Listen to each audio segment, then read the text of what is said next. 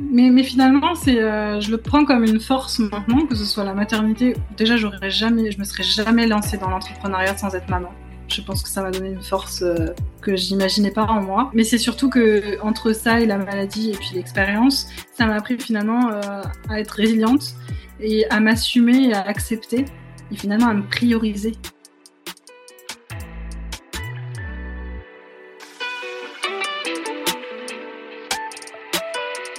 Hello et bienvenue par ici. Tu écoutes le podcast Osons rayonner, la safe place de celles qui ont l'âme d'entreprendre et qui souhaitent rayonner dans leur activité. Moi c'est Manon, j'ai lancé mon entreprise Rayum dans la communication digitale il y a deux ans maintenant en sortant de mes études.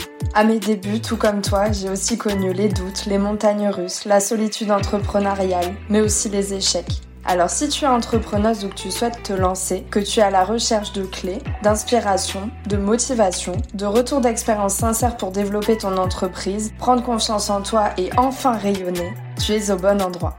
Prépare ta boisson chaude préférée, abonne-toi au podcast pour ne pas manquer le prochain épisode et c'est parti pour l'épisode du jour.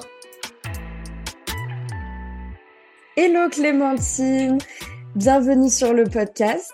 Bonjour Manon, merci de m'accueillir. Ben avec grand plaisir. Euh, je suis trop contente de t'accueillir du coup euh, sur le podcast Osons rayonner. Euh, donc le podcast qui accueille des femmes entrepreneuses. Donc c'est ton cas. on s'est rencontrés du coup à Bordeaux un petit peu. ben tu avais pris contact avec moi via le fait qu'on est toutes les deux des communautés de femmes entrepreneuses pour connecter et on a plutôt bien connecté. donc du coup on se retrouve ici à enregistrer cet épisode. Pour te présenter un petit peu en quelques mots, après je vais te laisser euh, nous parler un petit peu de ton parcours pro. Mais du coup, toi, tu accompagnes les femmes entrepreneuses dans le lancement ou le développement de leur activité grâce à la mise en place d'un réseau de femmes entrepreneuses qui s'appelle donc les Citronnés et qui est basé du coup à Bordeaux. C'est bien ça. C'est ça. Alors, j'accompagne pas que les entrepreneuses, c'est vraiment toutes les femmes euh, dynamiques à Bordeaux euh, qui ont envie de se connecter à d'autres et qui veulent assumer finalement vie pro et vie perso les mixer et assumer toutes leurs facettes. Donc, il y a beaucoup d'entrepreneuses, oui, parce que bah, on connaît bien toutes les deux avec nos communautés, mais pas que. Et c'est ça, c'est important aussi de le dire. Ok, super. Euh, les deux petites questions pour commencer avant que tu nous parles de ton parcours pro. Est-ce que tu peux nous dire le métier que tu rêvais faire quand tu étais petite? Alors, je vais être très originale. Euh, bah, je voulais faire une carrière artistique. Euh, bon, alors Céline Dion, ok, c'est pas un métier. Donc, euh, je crois que c'était danseuse qui me qui m'inspirait le plus et qui me fascinait. Pour la petite histoire, mes grands-parents m'avaient offert la, la, VHS du spectacle Lac des Cygnes et je pense que mes parents l'ont eu en long, en large, en travers pendant très longtemps. Je passais des heures devant, ça me fascinait de regarder le tutu, le fait que les garçons, les filles dansaient, c'était, je trouvais ça magnifique et je, ça me, je me suis dit euh, un jour je ferai ça. Donc il y avait le côté euh, créatif qui était déjà euh, un petit peu présent. Ok, trop chouette. et si tu devais, alors là c'est un peu compliqué, définir l'entrepreneuriat en une phrase, ce serait quoi pour toi? Ah, C'est compliqué. avoir la liberté de faire son projet en s'assumant, mais aussi prendre des risques et faire les montagnes russes. parce que s'aligner avec ce qui, ce qui nous anime vraiment, c'est aussi casser les codes et du coup, il y a du très bien. Et il y a aussi des, difficultés, c'est important qu'on en soit consciente. Ok, trop chouette. Nickel. Ben écoute, on va pouvoir euh, basculer du coup euh, sur ton parcours pro. Euh, dis-nous un petit peu ben, comment t'en es arrivé là aujourd'hui, qu'est-ce qui s'est passé avant, est-ce que tu peux nous parler un peu de tout ça? Alors, ben moi ça fait plus de 15 ans que j'ai démarré. Alors pour la petite anecdote, j'ai démarré par, par un bac S alors que j'étais pas du tout scientifique, mais j'étais un peu, j'étais un peu bonne partout, je savais pas trop où aller, et en fait ça a été un enfer. J'étais pas du tout faite pour ça. Euh, j'ai même été jusqu'à faire un an de pharmacie où j'étais jusqu'au bout du truc, j'avais peur du sang, etc. J'avais pas envie d'études longues, mais j'étais en pharmacie. Et je me suis dit en fait c'est pas là où je dois être. Euh, et au final, euh, et c'est à ce moment-là que mon épilepsie s'est déclenchée. On en reparlera après. Et je pense qu'il y avait déjà un petit signe de mon corps qui disait oula stop, t'es pas au bon endroit. Euh, et finalement, du coup, je me suis dirigée vers la communication assez naturellement. Euh, et j'ai commencé en agence où il y avait euh, ma boss et moi, donc on était seul. C'est presque de l'entrepreneuriat finalement, puisqu'on fait bah, des factures, de, hôtesse d'accueil. en même temps, on fait des événements, on les monte, on fait des communiqués de presse, on fait des, des sites. Donc c'était assez varié, ça m'a bien construite. Et c'est aussi là où j'ai monté ma première communauté. Et puis j'ai continué après dans des grosses structures. Euh, notamment euh, PSA, BNP, euh, Cardiff. et BNP côté immobilier. L'immobilier m'a suivi sans vraiment que je le veuille. Et ça m'a permis finalement de développer la communication 360 telle que je l'avais apprise. Donc j'ai fait bah, de la communication interne pour lier les collaborateurs, du content management et du social media management pour former en fait toute la, la partie BNP immobilier sur tout ce qui était B2B et qu'est-ce qu'on utilise LinkedIn notamment. Euh, et puis de l'innovation à la fin chez Cardiff pour boucler ma boucle. Et c'était un petit peu ce qui me manquait. Donc à chaque fois qu'une petite touche d'international. Puis mon dernier projet, du coup, en grosse structure, ça a été justement de, de digitaliser un, un laboratoire d'innovation et tout un parcours avec des, une communauté d'ambassadeurs qui, qui expliquait l'histoire euh, du, du, laboratoire et comment euh, l'assurance allait évoluer dans les années futures pour, pour, justement le transmettre au pays et puis continuer à exister puisque c'était un lab physique et qu'avec le Covid, on n'allait plus exister, donc il a fallu se renouveler. Donc finalement, l'histoire de ma, de, ma carrière en communication et digitale, elle est un peu... Euh, j'ai beaucoup changé, j'ai eu envie d'essayer plein de choses. Je pense que je me suis beaucoup cherchée aussi. Euh, je savais que j'étais au bon endroit et que je devais être entre les humains, mais j'arrivais pas à mettre un nom sur ce que je voulais faire vraiment. Oui, il y a toujours eu ce, fil rouge finalement du côté euh, création de liens. Il y avait quand même de la communauté un petit peu par-ci par-là. Et finalement, tu t'es servi de toutes ces compétences que tu as acquises pendant ton parcours pour développer aujourd'hui le projet que tu as développé du coup. Oui, en fait, le point commun entre tous mes postes, c'était vraiment la coordination, l'animation de groupe et finalement des projets de communauté. Et puis l'auto-entreprise, euh, alors ça m'a toujours fait peur, j'ai toujours cru que j'étais pas capable, mais en fait je l'avais déjà lancé euh, au début de ma carrière, donc au moment où l'épilepsie est revenue aussi euh, dans, dans, ma carrière. Euh, j'ai pris un job euh, en parallèle parce qu'on ne savait pas si c'était à côté, c'est à cause de mon épilepsie que, que enfin, si les écrans étaient responsables de mon épilepsie. Et du coup, euh, je me suis mise en, dans la vente et j'ai pris un statut d'auto-entrepreneur à côté bah, pour faire euh, de la vente de bijoux. Euh, j'ai fait de l'accompagnement de, de, communication sur ma créatrice de robes de mariée. Et puis j'ai conseillé en com la boutique en bas de chez moi. Donc c'était quand même euh, un peu là. C'est juste que je l'assumais pas. Ok, génial. Et du coup, tu, tout à l'heure, tu nous disais que tu avais déjà créé une communauté en parallèle de l'un de tes jobs salariés. Du coup, c'était quoi comme type de communauté? Alors, c'était dans mon job salarié, dans ma première agence. C'était dans l'immobilier. En fait, l'idée, c'était, euh, faut imaginer que c'était 15 ans en arrière. Il n'y avait pas eu MeToo. Euh, il n'y avait pas eu tous ces mouvements-là. Donc, dans l'immobilier, on était un peu dans, le dur. Hein. Euh, et en fait, les femmes avaient du mal à exister. Et l'idée, c'était de connecter euh, des femmes qui étaient designers, des femmes qui étaient euh, architectes et d'autres qui travaillaient justement dans l'industrie pour pouvoir euh, se connecter, faire des projets euh, et puis être mises sur des projets parce qu'en fait elles avaient du mal. Donc c'était vraiment ce projet euh, comme nous on fait aussi en tant que femmes et pouvoir s'assumer. Comment est-ce qu'on le fait pour, pour pouvoir gagner des projets et être mise sur, sur ces sujets-là. Et c'était les clients de l'agence, donc on était 100 la première année. Mais ce qui était intéressant, c'est qu'il y avait des hommes qui avaient intégré la communauté, qui avaient envie que ça change. Donc il y avait déjà des beaux messages à ce moment-là. Ok, génial. C'était hyper euh, avant avant-gardiste entre guillemets comme euh, comme vision, enfin de vouloir euh, mettre en, en valeur les femmes et briser un peu bah, tous ces tous ces codes et tous ces ces plafonds de verre, on va dire qu'on peut avoir en tant que que femme. Trop chouette. Et du coup, ça venait pas de moi, mais c'était enfin c'était ma boss qui l'avait poussé, mais c'est vrai que ça m'a beaucoup parlé. Et je pense qu'à cette époque-là, j'assumais pas autant. Tu sais, on a bah, nous, on le, on toutes les deux entre nos différentes générations, par exemple, mais on, on a, j'étais beaucoup moins affirmée, donc euh, bon, tout ce qui était féminisme et tout ça, c'était pas, je me disais bon, bah, je sais pas si ça me parle, je sais pas si c'est vraiment mon combat, etc. Et en fait, ça m'a mis dedans assez rapidement. Ok, trop chouette. Bon, de toute façon, on va revenir un petit peu tout à l'heure sur le euh, pourquoi cette communauté euh, avec essentiellement des, femmes, du coup. Mais euh, dans ton dernier salariat, du coup, quel a été le déclencheur? Qu'est-ce qui t'a vraiment décidé à, à te dire, bah, j'arrête vraiment le salariat et je me lance à mon compte? Alors, ça n'a pas été une décision évidente. je savais que j'étais à la fin d'un cycle. Je sais pas comment l'expliquer, mais euh, alors comme beaucoup de gens, il y, il y avait le Covid qui était passé par là, où du coup, bah, tu as le temps de te remettre un petit peu en question. J'ai surtout, je suis surtout maman de deux petites filles de 2 et 5 ans. Et en fait, quand on devient maman, je trouve qu'il y a plein de choses qui se passent sur euh, donner du sens, qu'est-ce qu'on va transmettre. Donc ça me, ça commençait à me travailler. Euh, et puis en fait, quand j'ai postulé euh, donc au côté assurance chez BNP, donc chez Cardiff, je savais que je voulais une mission. Je savais que j'étais en enfin que ça allait, ça allait se conclure. Je sais pas comment expliquer. Mais pour me lancer, j'avais besoin d'une petite sécurité. Donc euh, j'avais besoin euh, d'obtenir une rupture conventionnelle. J'avais besoin de changer de ville aussi. Je me voyais pas du tout le faire euh, à Paris puisque j'ai fait toute ma carrière à Paris. Je pense aussi, tu sais, le côté où tu assumes un peu comme un coming out, où tu te dis, ça y est, je vais assumer vraiment qui je suis ce que je veux faire. Mais il faut que je sois dans un autre environnement. Donc j'ai eu besoin de ça, euh, mais quand on est arrivé à Bordeaux, bah, j'étais enceinte et j'avais pas euh, parce qu'il s'est trouvé que quand je voulais négocier ma rupture conventionnelle, en fait, on a découvert ma deuxième grossesse et du coup, euh, bah, en fait, on a dû arrêter d'en parler. On est quand même parti à Bordeaux en se disant, bah, on négociera après. Mais ça n'a pas été un moment facile pour moi parce que c'était une équipe que j'aimais beaucoup.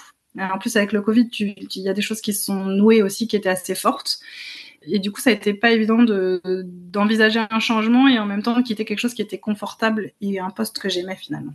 Ok, donc du coup, tu es enceinte, tu déménages à Bordeaux et du coup, là, à ce moment-là, euh, tu arrives à, à négocier du coup ta rupture conventionnelle? Alors, ça s'est pas passé comme ça du tout. Finalement. C'est-à-dire que ça, c'était l'idéal. Et puis en fait, bah là, j'ai eu la chance du coup euh, de bénéficier des, congés maternité euh, sécurisés du salariat et surtout avec la convention banque assurance. Mais du coup, arrivé au bout de ça, bah, je recommence à négocier ma rupture et en fait, euh, mes boss veulent pas en entendre parler. et donc à ce moment-là, ma fille, elle a six, un peu plus de six mois et j'obtiens un nom de la crèche, un nom de ma rupture co. Et là, je me dis mais qu'est-ce que je vais faire? Et c'est à ce moment-là où j'ai décidé de me faire coacher je me suis fait accompagner dans mon postpartum sur, euh, par une coach. C'était un choix volontaire.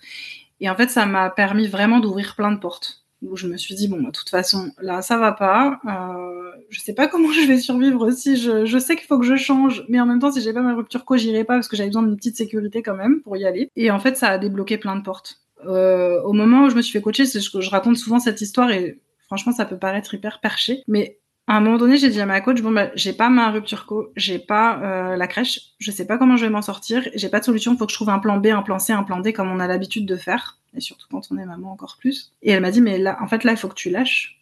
Il faut que tu lâches parce que de toute façon, t'as pas de solution. Je dis, bah, mais comment je vais faire? Bah, Là, c'est les vacances scolaires, prends du temps avec ta grande, et puis tu vas voir. Ok. Très bien, le lâcher prise. de toute façon, qu'est-ce que j'ai à perdre? En fait, euh, et puis en fait, j'ai lâché et vraiment, c'est véridique, au bout de deux semaines, j'ai quelqu'un qui s'est battu pour moi pour, euh, pour ma place en crèche. Et du coup, je l'ai obtenue. Et sur ma rupture co, et là c'était vraiment la fin d'une boucle euh, dans le salariat, puisque j'ai terminé avec une équipe hyper bienveillante, ce qui n'a pas toujours été le cas. Et c'est mes grands boss qui se sont battus pour moi, et je me suis dit, waouh, en fait, soit t'as des poupées voodoo, soit vraiment j'ai débloqué un truc. Et à partir de ce moment-là, bah, j'avais ma rupture co, j'avais la crèche, j'avais plus d'excuses, euh, j'étais prête à me lancer. Mais c'est fou comme par moment on bloque sur euh, sur des choses et tu sais il suffit de bah, de sortir finalement d'essayer de mettre ce blocage de côté et comme tu dis de de plus y penser de lâcher prise. Et il y a toutes les portes qui se débloquent mais d'un seul coup c'est c'est incroyable. Ok trop chouette.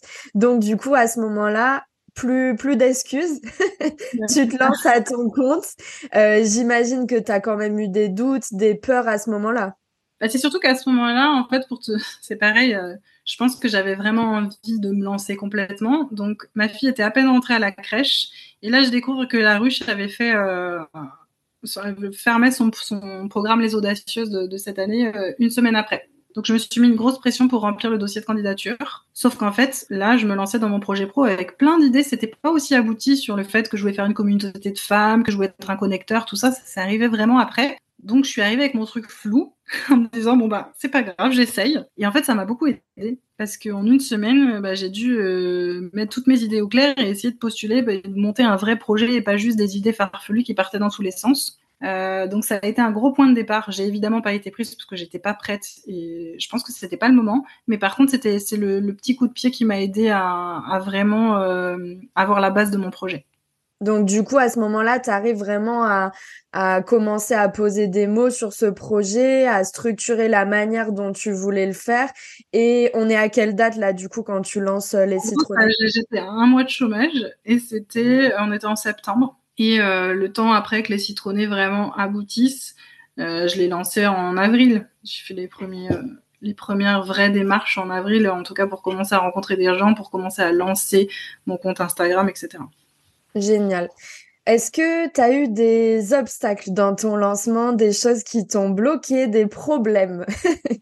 Eh ben oui. Déjà, euh, c'est pas du tout, c'était pas du tout ma zone de confort puisque été habituée au, au salariat jusque-là. Euh, euh, j'avais pas de structure, j'étais à la maison et en même temps j'avais mes enfants à gérer qui étaient quand même, mes filles sont, sont petites encore donc euh, euh, ma première elle venait de rentrer en, en petite section euh, et, euh, et ma, ma, deuxième elle avait encore beaucoup besoin de moi. Mon mari est en déplacement la moitié de la semaine donc j'ai découvert vraiment ce que c'était qu'être maman preneur où euh, tu Et puis, t'as pas l'énergie que t'as avant. C'est-à-dire que pendant le Covid, euh, je bossais le matin, je m'occupais de ma fille l'après-midi, je rebossais le soir. Là, c'était pas possible le soir. J'étais HS. J'avais fait ma deuxième journée de travail qui était avec mes filles et c'était, euh, c'était fini. Donc, j'ai dû vraiment apprendre à, combiner avec tout ça et à finalement être efficace dans mes pensées et surtout avec un cerveau euh, à deux à l'heure avec postpartum. On n'en parle pas assez, mais euh, ça connectait pas partout.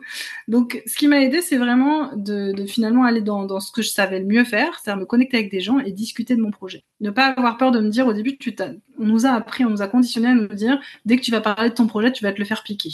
Et en fait, ça aussi, c'est des trucs qui m'ont aidé beaucoup en coaching. Bah, une fois que tu t'assumes, une fois que tu sais ce que tu veux, une fois que tu incarnes tes valeurs, la personne à côté de toi, elle peut pas te piquer ton projet. Ce sera jamais le même. Et euh, une fois que j'ai compris ça, ça a été aussi un déclencheur en me disant, mais en fait, le multifacette, c'est hyper intéressant. Et ça, ça a été vraiment la base des citronnés où je me suis dit, il faut, maintenant que j'ai découvert que pour moi, c'était dingue et que ça ouvrait plein de portes, il faut que j'aide d'autres femmes à, à, ouvrir ces portes-là, en fait, et à s'assumer mmh. complètement. Ouais, non, mais c'est clair qu'il y a des moments comme ça où quand euh, toi, t'es un petit peu bah, en période de doute et tout ça, je pense que sur ça, on est pareil, mais le fait de connecter avec d'autres personnes, d'arriver à avoir bah, des points de vue extérieurs, des personnes qui t'ouvrent bah, des perspectives que toi, t'avais pas forcément vues finalement.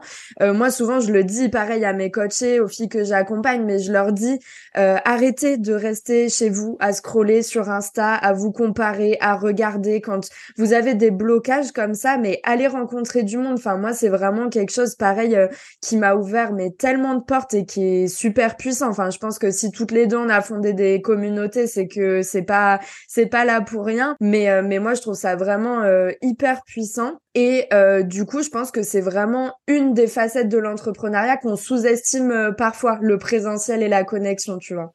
Ça, en fait, en plus, on sortait d'un monde où on était sur-digitalisé. Donc, en plus, ben, toi et moi, on vient de la communication, on est beaucoup sur le digital.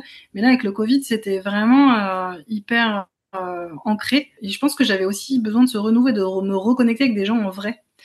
Parce que ça me manquait. Donc, voir des gens, euh, accepter aussi de se faire accompagner. Donc, bah, je te dis par une coach, mais aussi bah, sur tout ce qui était autour de la parentalité. J'ai eu l'air familial qui a été un gros, une grosse aide pour moi. Euh, se connecter avec les mamans de l'école. En fait, toutes les petites communautés qu'on a autour peuvent être importantes et essayer aussi de sortir de son cadre habituel parce que parler de mon projet avec mes proches, bah, ça avait ses limites. C'est-à-dire que j'avais le soutien de mes proches, mais pff, parler de mes difficultés au quotidien d'entrepreneur, c'était compliqué. Et c'est euh, aussi comme ça que, que j'imagine les choses par la suite et c'est pour ça qu'on s'est connectés toutes les deux. C'est que je pense que c'est aussi notre état d'esprit de se dire bon, bah, on va chercher aussi des gens qui sont dans la même situation que nous pour en parler, pour échanger, pour aller plus loin, pour trouver des solutions et pour s'entraider surtout.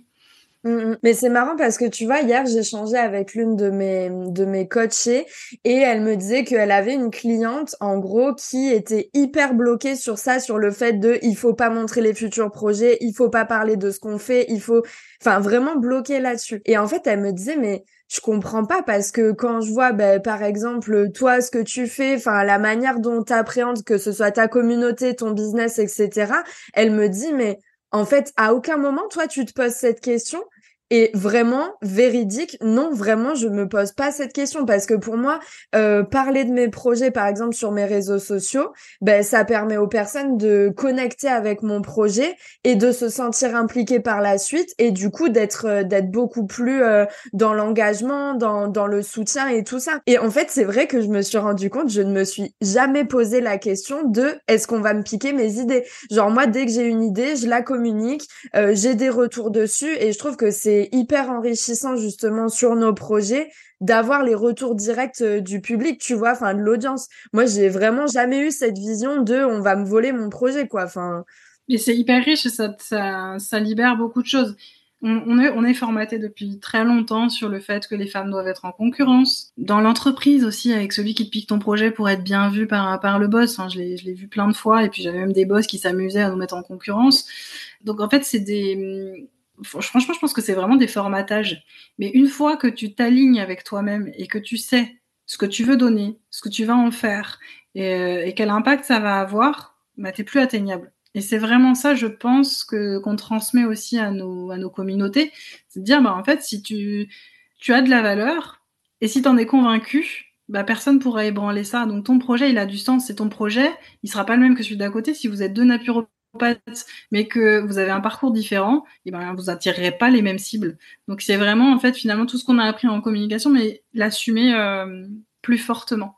Mm, mm. Oui, puis on a chacune euh, des énergies différentes, euh, des, des valeurs différentes, et je pense que tout ça, bah, dans nos projets, ça se ressent. Si effectivement on est aligné et que on, on communique ce qu'on a envie de communiquer, je pense qu'on attire bah, les personnes qui nous correspondent finalement, et que du coup, par conséquent, il y a de la place pour tout le monde. Enfin, en tout cas, euh, je pense que c'est la vision qu'on partage, mais pour moi, c'est hyper important, surtout quand on est à, son compte, parce qu'il y a tellement de d'autres problématiques que je me dis, en fait, si euh, si sur ça, tu te mets en plus une problématique là-dessus et tu t'entoures pas et t'acceptes pas bah, d'être entouré, en fait, mais c'est encore plus compliqué. Enfin, moi, je sais pas comment font les personnes qui restent seules et qui n'acceptent pas de de s'entourer même plus loin, je pense que s'il y a autant de communautés, encore une fois, c'est pas histoire de toutes créer le même projet. C'est que je pense qu'il y a un vrai besoin sociétal aujourd'hui d'être accompagné et surtout de trouver la bonne chaussure.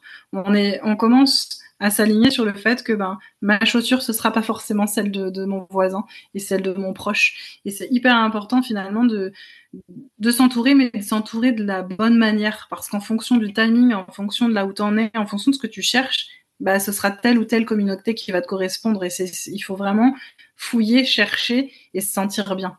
Carrément. Du coup, pour revenir un petit peu à finalement toutes ces choses invisibles qu'on ne voit pas quand on est à son compte, parce que généralement, bon bah sur nos notre com, nos comptes Insta, généralement, bah on parle pas forcément toujours de tout ça. Et euh, et moi, je trouve ça super important parce que comme tu disais tout à l'heure, euh, l'entrepreneuriat, je pense que c'est important de voir bah, les les phases effectivement qui sont très épanouissantes et où tout se passe très bien, mais c'est aussi très important de qu'il n'y a pas que ces phases-là, que c'est normal d'avoir des phases compliquées et qu'il y ait plein de choses à gérer derrière. Et du coup, euh, je voulais revenir sur deux petits points. Donc euh, déjà, tu nous as parlé un peu maternité et aussi tu nous as parlé euh, du fait que tu fasses de l'épilepsie. Est-ce que tu peux nous parler un petit peu de, bah, de tout ça, nous dire un petit peu bah, comment tu as découvert que, que tu faisais de l'épilepsie et comment ça s'est passé après? Alors l'épilepsie, elle, elle, est arrivée dans ma vie, j'avais 17 ans.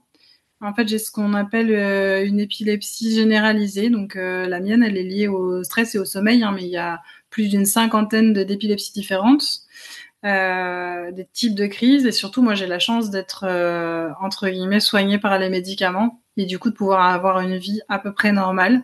Je dois juste vivre avec l'anxiété anticipatoire des crises, puisque je peux faire une crise n'importe quand et que je ne les sens pas arriver.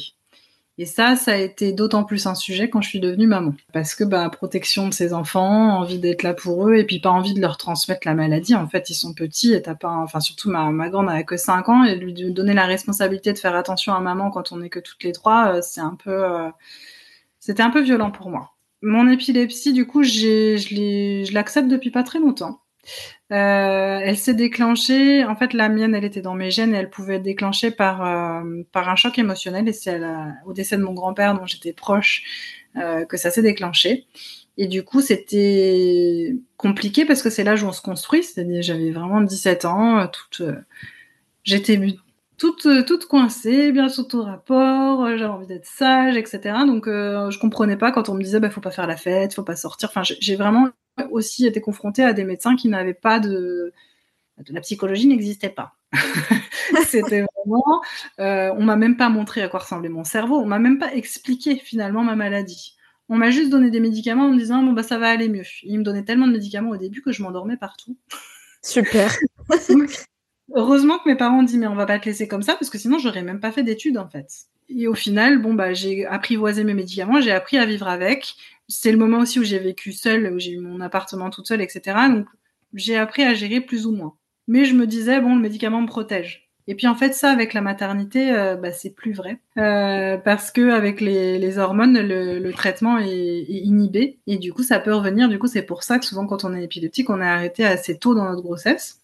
Sur ma première, j'ai rien eu et sur ma deuxième, euh, l'épilepsie est revenue. Donc, euh, euh, je te le donne en mille. J'ai fait ma, crise d'épilepsie. J'avais ma fille qui faisait son deuxième jour de petite section.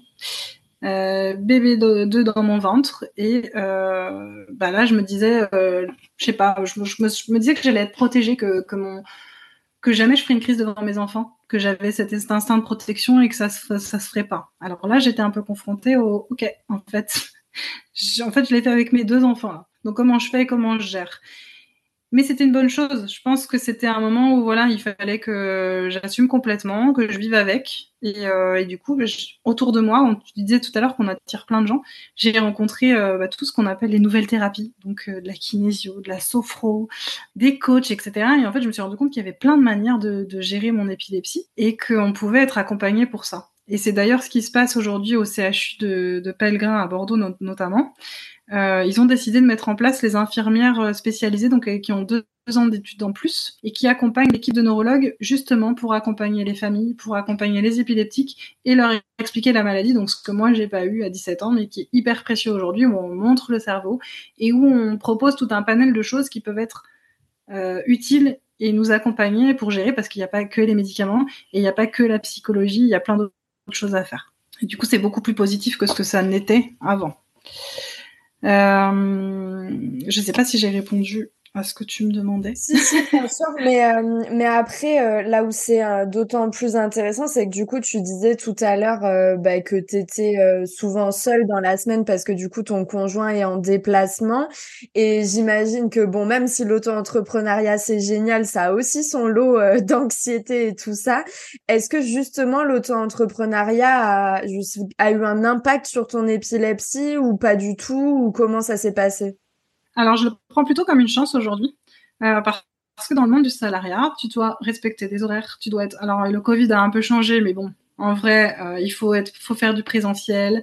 Euh, déjà, quand tu es maman et que tu pars à 17h, on te demande si tu as pris ta journée, alors que tu rebosses le soir et tu bosses presque plus que les autres. Bah là, c'était un peu pareil, c'est-à-dire que quand on me mettait des réunions à 8h le matin et que j'avais une heure et demie de transport, bah, j'étais en risque. Et je prenais ce risque-là, en fait. Bah maintenant, avec l'auto-entreprise, ben, tu ne me verras jamais programmer une réunion avant 9 heures. Je me laisse ce laps de temps-là et du coup, finalement, je prends plus soin de moi euh, qu'avant. Donc, ça me, laisse une liberté pour gérer ma maladie qui est plus simple. C'est-à-dire que c'est pareil, si j'ai une journée où vraiment je le sens pas, eh ben, je vais alléger ma journée. Ce qui était plus compliqué à faire quand j'étais salariée. Euh, c'était plus compliqué d'assumer aussi de dire bon bah la réunion je peux pas la faire parce que ben là je le sens pas et j'ai peur de faire une crise d'épilepsie oui, mais tu l'as pas faite, donc pourquoi t'as peur? Alors, comment expliquer toute la partie psychologique de la maladie? Eh ben, c'est très compliqué. Mais comme beaucoup de handicaps invisibles, donc là, on parle de l'épilepsie, mais on aurait pu citer finalement toutes avec euh, nos traumas plus ou moins grands ou nos handicaps invisibles. Donc, c'est plutôt une force aujourd'hui d'être euh, d'être en auto-entreprise par contre, il y a des moments où c'est plus dur. Ben, je t'en ai parlé avant qu'on commence l'interview. Mais du coup, ce matin, ben, mon, mon, mari est, justement en déplacement. Je devais gérer les deux filles qui n'ont pas bien dormi. Moi, je me suis couchée tard pour bosser. Du coup, j'avais pas assez d'heures de sommeil. Ce matin, c'était euh, justement me dire... Euh, bon, bah, j'ai un risque de crise, donc je vais rebriefer ma fille de 5 ans en disant tu peux aller voir la voisine, voilà ce qui se passe, voilà ce qu'il faut que tu fasses, euh, voilà ce qu'il faut que tu fasses avec ta sœur. Euh, et puis partir avec la peur au ventre en disant euh, faites que dans la rue je fasse pas une crise en fait. Euh, et puis en fait ça se gère et ça se fait et on apprend à vivre avec, mais c'est un, apprentissage constant. Et ça rejoint ce que tu disais tout à l'heure, le fait d'accepter finalement euh, toutes nos facettes, que ce soit bah, les forces, les faiblesses, et finalement, comme tu dis, bah, le fait d'être à ton compte, ça te permet, mais même dans la maternité, dans la parentalité, je pense, ça te permet bah, d'arriver à mieux organiser, d'être plus libre finalement sur la gestion euh, bah, des horaires, du rythme, prendre soin de toi, etc. Mais euh, mais en tout cas, ben c'est pas facile. Déjà de base, l'entrepreneuriat c'est pas facile, mais euh, c'est vrai que le fait de devoir allier toutes ces casquettes, j'imagine que tu as une, une charge mentale qui est qui est bien costaud quoi avec tout ça. voilà, donc c'est mais, finalement, c'est, euh, je le prends comme une force maintenant, que ce soit la maternité. Déjà, j'aurais jamais, je me serais jamais lancée dans l'entrepreneuriat sans être maman. Je pense que ça m'a donné une force euh, que j'imaginais pas en moi. Mais c'est surtout que entre ça et la maladie et puis l'expérience, ça m'a appris finalement euh, à être résiliente et à m'assumer et à accepter et finalement à me prioriser réellement parce qu'en fait on ne se priorise pas assez. Donc il faut écouter les signes de son corps. On parle beaucoup des, cancers, notamment avec tout ce qui a été euh, cancer du sein, etc. Mais je pense que c'est global. Il faut que il faut écouter tout ce que notre corps nous envoie, que ce soit quand on sent pas une relation ou que ce soit quand on se sent fatigué, etc. Arriver à dire ok, je prends un temps pour moi, il faut que je, reprenne, je recharge les batteries et après ça ira mieux. Donc écoutez-vous. C'est important. Ouais, mais c'est vrai que en plus généralement quand on prend ce temps-là, on a l'impression, enfin je sais que souvent moi ce qu'on me dit c'est ah je culpabilise, tu vois, d'avoir pris cette journée ou d'avoir pris cet après-midi. Et moi la première, tu vois, il y a des moments ça m'arrive aussi de me dire oh là là mais là je vais vraiment prendre ma matinée juste pour aller au sport, tu vois. et en fait euh, quand j'ai commencé à le faire parce que enfin pour moi aussi c'est un apprentissage et enfin voilà en plus tu vois euh, j'ai l'impression je suis pleine d'énergie, j'ai l'impression tu sais que voilà, tout ce qui est euh, surcharge, ça peut pas m'arriver, que je suis forte, qu'il n'y a pas de souci. Mais en fait, non, on est tous pareils, on a tous bah, un rythme à respecter, chacun a son rythme. Et euh, bah, le fait d'arriver à avoir des demi-journées où je vais au sport ou alors des demi-journées où je bosse pas pour voir mes proches ou voir mes amis ou des choses comme ça, ça fait peu de temps finalement que je me l'autorise. Et je pense que c'est hyper important. Enfin, je sais que par exemple, tu vois, quand je vais au sport le matin, bah en fait l'après-midi je suis trois fois plus productive que si j'avais passé bah, toute la journée devant mon ordi. Et en fait, je pense qu'il faut vraiment euh, arriver à, dépasser. Mais encore une fois, on parlait de formatage tout à l'heure au niveau de la société et tout ça. Mais moi, tu vois, j'ai jamais été salariée et pour autant, je remarquais que j'étais formatée salariée quand même. Parce que au début où je me suis lancée, ben, je voulais faire des journées 8h, 17h. Euh, fallait surtout pas que je travaille le week-end. Fallait surtout pas que machin. Et en fait, je me rendais compte que j'étais formatée salariée sans l'avoir été.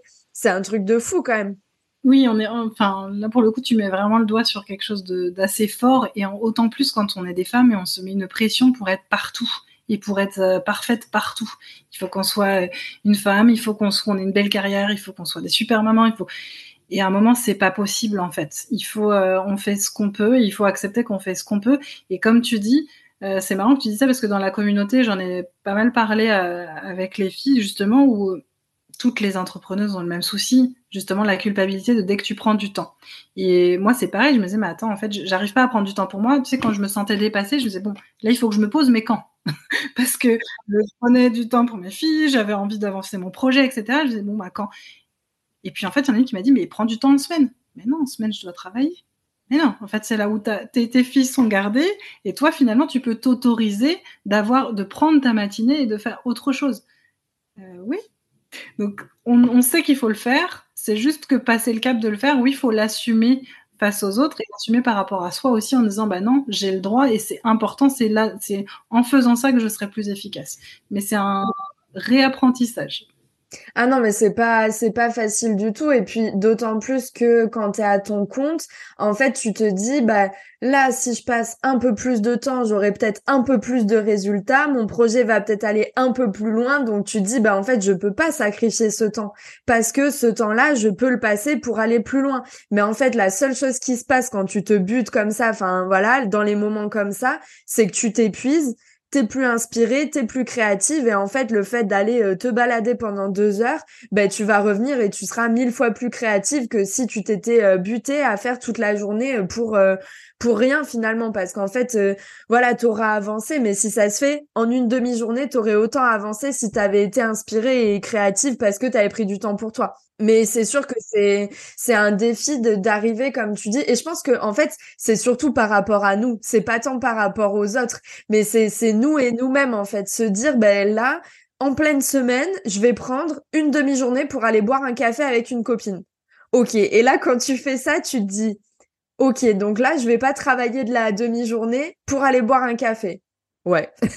Mais en fait, quand tu rentres, bah, la discussion que tu auras eue avec la copine en question, bah, peut-être qu'elle t'aura ouvert des portes euh, auxquelles tu n'avais même pas pensé et que ça va être euh, game changer dans, ton activité et dans la suite.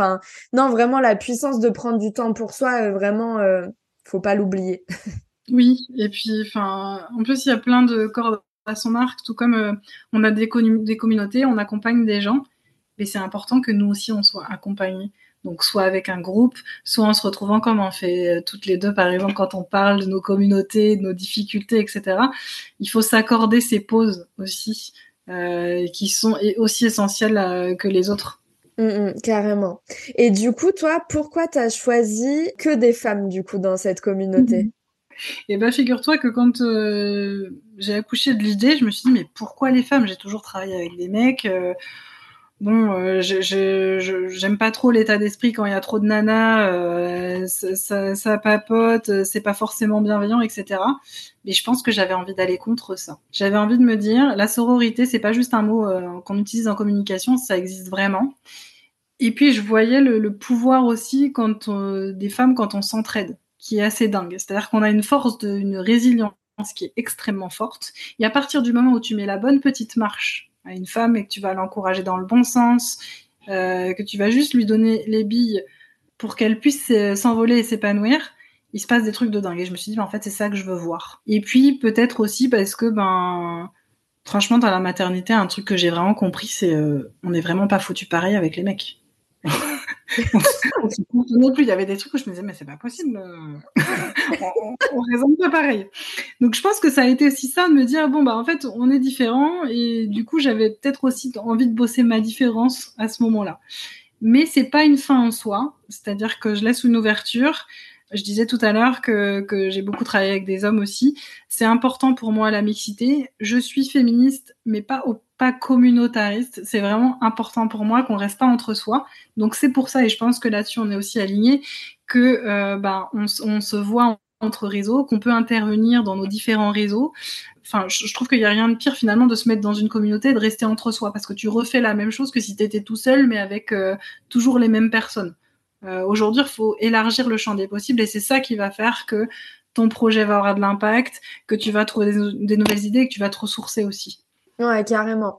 Mais c'est vrai que, enfin, tu vois, moi, c'est pareil. On m'a beaucoup posé la question pour les rayonnantes de me dire, euh, est-ce que euh, c'est un positionnement féministe? Enfin, tu vois, on m'a posé la question plusieurs fois, et moi-même, je me suis jamais définie. Enfin, j'ai jamais posé cette étiquette-là sur euh, sur moi, le fait d'être féministe. Mais en fait, donc avant moi de monter ma communauté, je pense que toi aussi, j'avais été voir un petit peu ce qui se passait ailleurs. J'avais assisté à des cafés où il y avait des hommes, des femmes, etc.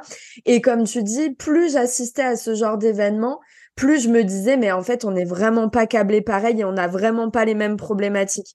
Je me souviens d'un café auquel j'ai assisté où il y avait du coup des hommes et des femmes et donc c'était un format petit-déj et on nous a dit euh, réseauter. Donc moi j'étais là, ok, au moment où on m'a dit ça, je dis alors là j'aurais jamais dû venir aujourd'hui, j'étais allée toute seule, tu vois, sortie de zone de confort, je m'étais dit j'y vais toute seule. Et alors là, mon premier réflexe, ça a été de chercher une femme qui était toute seule aussi, tu vois. Et en fait, là, à ce moment-là, j'ai observé ce qui se passait. Je voyais les hommes, ben, en fait, eux, euh, naturellement, tac, tac, ils allaient vers les autres mecs, ils donnaient leurs cartes, tac, tac, moi, mon business, c'est ça. Et en fait, je me suis dit, ah ouais, nous, les femmes, on a vraiment, entre guillemets, des, mm, des faiblesses par rapport à ça, par rapport au fait de, d'assumer ce qu'on fait, de prendre notre place, de, et là, je me suis dit, ben, en fait, il y a que entre femmes qu'on peut se comprendre. Mais je me suis dit, le fait d'être entre femmes, je veux pas que au contraire on se tire vers le bas et qu'on se dise bah on n'a pas la force, machin, etc. je veux qu'on parle entre nous et que les unes les autres, on se dise, on a la force. Et tu vois, comme tu disais, dans la bienveillance et que on se donne chacune, comme tu dis, cette petite marche pour arriver bah, à surmonter nos peurs, nos doutes, mais en tout cas qu'on ait cette euh, safe place, tu vois, pour parler, euh, pour partager des sujets. Bah, tu vois, euh, si on se met à parler, je sais pas, maternité ou j'en sais rien, parce que j'ai moi aussi plein de nanas qui sont mamans. Bah, je me dis en fait j'ai pas envie qu'il y ait un mec qui les regarde en mode mais attends c'est pas du tout lieu on est en café réseautage ben si en fait, parce que nous, ça fait partie de notre vie. Les hormones, ça fait partie de notre vie. Les cycles, ça fait partie de notre vie. Et tout ça, ça a sa place pour moi dans nos communautés aussi, ces sujets-là de discussion. Et je pense que s'il y avait eu quelque chose de mixte, ben les filles auraient pas parlé de la même manière de tous ces sujets-là et auraient pas été 100% euh, elles-mêmes aussi, tu vois. Oui, parce que là, encore une fois, on reparle d'un formatage de la société, malheureusement, qui est à la base faite sur les, les, hommes sont carriéristes, les femmes non, etc. Euh, et du coup, on, se bat, nous, déjà, pour assumer toutes nos facettes. En parallèle, eh ben, on, est, on a quand même euh, le syndrome prémenstruel, euh, les règles, la maternité, plus nos handicaps, nos traumas, etc. Et ben, on part quand même avec aussi plus de, de, de difficultés à la base pour, pour s'affirmer, en fait. Donc, voilà, je te rejoins là-dedans sur euh, il faut s'affirmer. Et moi, enfin, la communauté des citronnés, elle est aussi née de ça en se disant, en fait, il y en a marre qu'on nous demande toujours d'être une seule personne. On est plusieurs personnes dans la même journée. Euh, on a plusieurs facettes et c'est ça qui fait que je vais être plus forte finalement qu'un mec alors qu'on m'a dit que j'avais pas les compétences, pas les mêmes études, que je dois pas être payé pareil, etc. C'est pas vrai. Je peux le faire. C'est juste que il faut qu'on m'apprenne à m'assumer. Une fois que je m'assume, là, je peux tout dépoter. Et en fait, c'était vraiment partie de, de ça où on a le droit de mixer vie pro et vie perso. On a le droit d'être plusieurs personnes et il faut qu'on arrête de nous formater et de nous mettre des contraintes parce qu'on s'en met déjà, nous, naturellement, des très fortes. C'est clair, non, non, mais c'est clair, mais ça, je, je, te rejoins, je te rejoins énormément là-dessus, et je pense que bah toutes les deux, tu vois, on n'a pas ce truc de se dire bah que des femmes parce que les femmes, euh, girl power, tout ça. Enfin, je, moi, j'ai, j'ai pas ce ressenti, tu vois, de me sentir être, euh, tu vois, revendiquer des choses. Enfin, en fait, j'ai aucune euh, haine ou tu vois aucune colère par rapport au fait que bah voilà on part euh, effectivement avec des bagages qui sont plus complexes à gérer que les hommes. Euh, juste je me dis bah en fait comment on peut s'aider les unes les autres pour que ces bagages soient plus légers en fait? C'est juste ça. En fait c'est juste vraiment ça. Juste se dire bah s'il y en a une qui a une problématique bah peut-être que l'autre elle l'a déjà vécu et qu'elle va l'aider à surmonter cette problématique et grâce à une connexion entre deux nanas et ça je trouve ça génial. Et je pense que toi tu dis la même chose quand tu vois les citronnés qui connectent entre elles mais ça donne lieu à enfin je sais pas toi ce que ça te procure comme sentiment quand tu vois les filles connectées? Enfin en fait j'irai même plus loin c'est que je pense qu'on a cette euh, capacité de connexion qui est même plus développée que chez les hommes. Quand tu vois rien que les réseaux de mamans qui se créent ou euh, bon bah voilà, j'ai besoin, je cherche un médecin, un psy spécialisé, je cherche. En fait, on le fait hyper naturellement et c'est aussi de ça que je me suis inspirée en me disant putain, mais pourquoi on pourrait pas avoir ça dans le pro? Pourquoi est-ce que euh, on est obligé de séparer les deux? Pourquoi est-ce que je pourrais pas demander à la même personne un conseil de médecin pour mon enfant et en même temps dire bon bah là, je suis en train de monter mon business plan, euh, j'ai besoin d'aide ou là, il me faut des, il faut des utilisateurs. Est-ce que toi, t'achèterais mon produit, etc pourquoi c'était pourquoi on nous oblige à séparer tout ça? Mais en fait dans toute la société dans laquelle on vit on doit rentrer dans une case on est euh, le 1.2 qui fait ça on est la personne qui fait ça on nous demande tout le temps de choisir. Donc l'idée aussi de se décomplexer de sortir de ça c'est hyper fort et c'est hyper important. Euh, et j'irai même plus loin je pense qu'à terme les hommes auront les mêmes besoins que nous de choses plus vraies plus authentiques parce que ça, pour le coup, on n'a pas peur d'assumer notre authenticité. Euh, les hommes, on leur demande encore de rentrer dans les lignes, euh, de ne pas trop parler de leurs ressentis, etc. Mais c'est en train de changer. Donc c'est à ce moment-là où je pense que ça va se remixer, se re-réunir.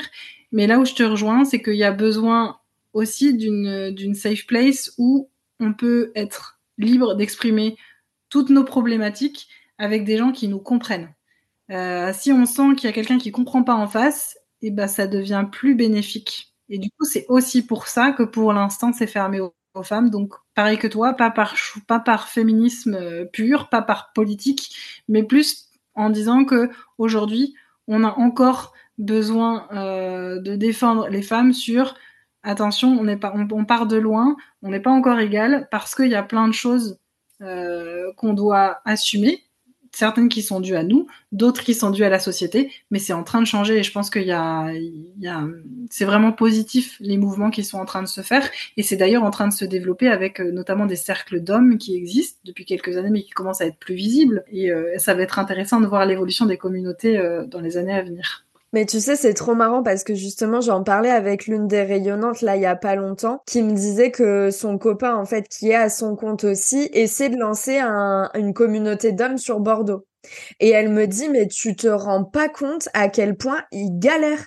Parce qu'en fait, quand, euh, quand il propose cette idée ou qu'il en parle ou quoi, ben le retour c'est de suite un retour de ben en gros j'ai pas besoin d'aide ou tu vois j'ai pas besoin de connecter j'ai tout ce qu'il me faut déjà enfin tu vois il y a encore beaucoup de place à je sais pas si c'est de l'ego ou j'en sais rien mais ils, ils ressentent pas enfin, ils assument pas le fait de pouvoir ressentir une faiblesse ou un besoin de connecter ou un besoin d'aide sur des sujets. Donc, je pense que ça, tu as raison, c'est, c'est quelque chose avec la société qui évolue et les visions euh, hommes-femmes qui évoluent on va apprendre aussi aux hommes. Enfin, nous, je pense que tu vois, les mamans d'aujourd'hui, euh, tout ça, elles apprennent beaucoup plus à leurs euh, fils à euh, bah, ressentir des émotions, à exprimer bah, tout, la tristesse, la colère, la peur, enfin tout ce que tu veux. Là où avant on leur disait bah, soit un homme, un homme ça pleure pas. Enfin, donc je pense effectivement que ça peut évoluer ces mentalités là. Mais effectivement, je pense que ça va prendre quelques années là où nous, on est déjà en train de le, de, bah, d'en profiter finalement. Donc, euh, donc oui, pourquoi pas. Euh, c'est une question d'assumer. Je, te coupe, mais c'est vraiment une question d'assumer parce qu'en fait, tu vois, j'ai découvert moi l'existence d'un réseau d'hommes que je ne connaissais pas qui s'appelle le MKP suite à une, une discussion avec Camille Sfez qui anime des cercles de femmes, mais aussi des cercles mixtes depuis euh, depuis quelques temps. Et en fait, ça existe, mais c'est est-ce que ça s'assume? Est-ce que tu, tu dirais à ton pote, euh, ouais, moi, je suis dans un réseau de mecs euh, nous, c'est hyper ancré. Moi, je suis dans un réseau de femmes et c'est presque naturel, en fait, de dire, bah oui, on a créé un groupe de mamans, oui, on a créé un groupe d'entrepreneuses, oui, on se soutient. Là, on s'est fait un café, on a parlé de nos problèmes. C'est pas du tout dans, dans, dans, dans leurs euh, habitudes et dans l'ordre des choses pour eux. Ça veut pas dire qu'ils n'ont pas envie. C'est juste une question de combien de temps ça va leur prendre pour assumer, pour, euh, pour céder de ça. Donc finalement, la conclusion, c'est qu'on est plus forte que les mecs parce qu'on assume toutes nos toutes nos faiblesses. D'accord. Non, parce qu'après, il y a le fameux syndrome de l'imposteur qui est malheureusement beaucoup plus développé chez les femmes. Euh, et c'est à ça qu'on sert en tant que communauté aussi. C'est justement à mettre cette petite marche et euh, à aider les femmes à être alignées avec elles-mêmes.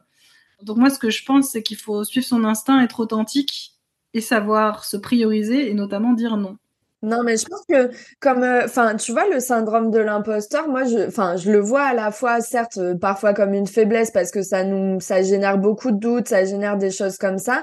Mais euh, moi, j'essaie de voir vraiment le côté positif de la pièce, tu vois. Et d'ailleurs, j'en ai parlé dans dans un épisode de podcast que j'ai sorti. Et en gros, moi, ça, j'essaie de le voir du côté, ben, ça me pousse à aller toujours plus loin, à continuer à me former, à, tu vois, continuer à donner le meilleur de moi-même.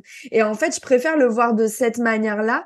Et comme tu dis, bah en fait, c'est juste euh, euh, un, un marchepied, tu vois, qu'il faut mettre à quelqu'un pour l'aider un petit peu, mais finalement, ça veut pas dire qu'il faut enlever la première marche qui est le syndrome, de, tu vois, de l'imposteur, mais vraiment juste apprendre à, à composer avec, parce que finalement, même s'il y a des moments où il est moins présent, bah, il revient. Enfin, je veux dire, dès que tu sors un nouveau projet, un nouveau truc, il revient au galop. En fait, il va jamais s'effacer. Donc, euh, enfin, pour moi, c'est vraiment quelque chose. Faut, comme euh, voilà, d'autres choses, faut apprendre à vivre avec et avoir la facette euh, positive et la force que ça nous donne. C'est marrant, on en parlait dans un atelier. On a fait un atelier justement sur le syndrome de l'imposteur avec le Human Design.